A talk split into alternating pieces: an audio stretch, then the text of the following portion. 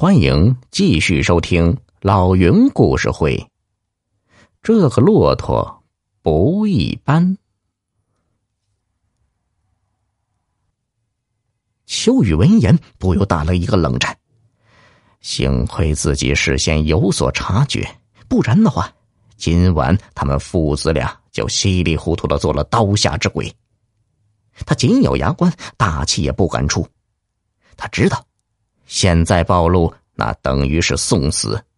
他决定等这几个人开始行动时，再从背后偷袭，这样才有胜算。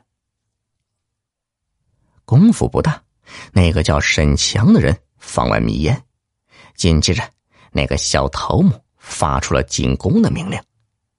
等那几个人转身正想进入毡房之时，秋雨猛地站起身来，挥刀。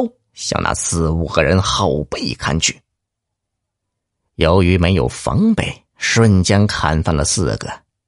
那个头目听到背后有动静，连忙跳到一旁，见手下们被杀死，那人大惊失色，招架了几招后，见秋雨攻势凌厉，转身就跑。这人就是那个当初买骆驼的人，秋雨奋起直追呀。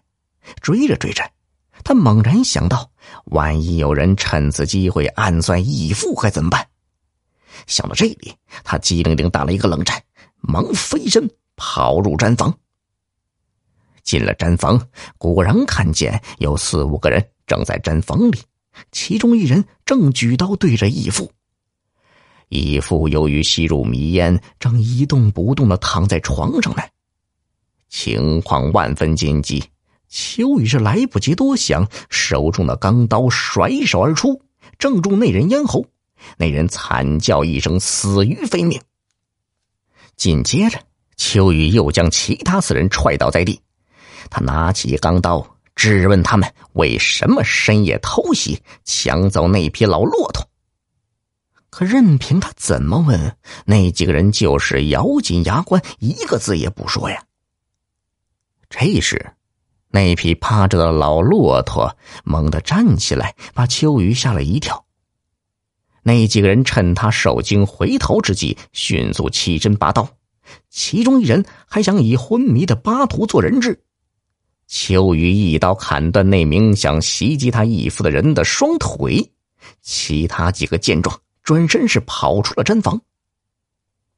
秋雨没敢追，他拿着刀，一步步的走向。那断腿的黑衣人，秋雨说：“只要他讲出真相，就可以饶他不死。”断腿黑衣人见秋雨步步紧逼，迅速伸手入怀。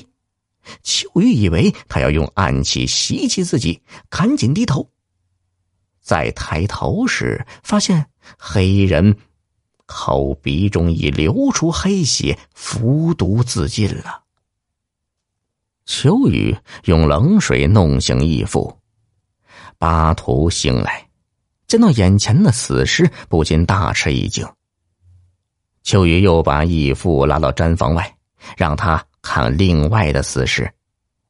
巴图惊讶的嘴巴都合不拢，他倒吸了一口凉气后，自言自语：“唉，看来危险已经来临了。”义父是话里有话，秋雨忙问：“义父，这一切到底是怎么回事啊？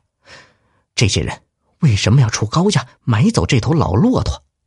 买不走又偷袭，为此竟然不惜杀死咱们父子俩。”巴图长叹一声：“孩子，你什么也别问了，现在你赶紧给我去送一封信。”事不宜迟，你将信送往四十里之外的凤鸣山上。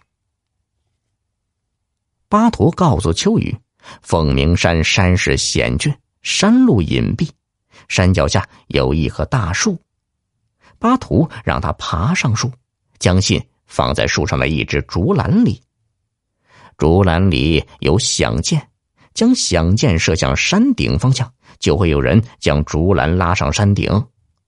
送完信，巴图让秋雨远走高飞，永远不要再回来。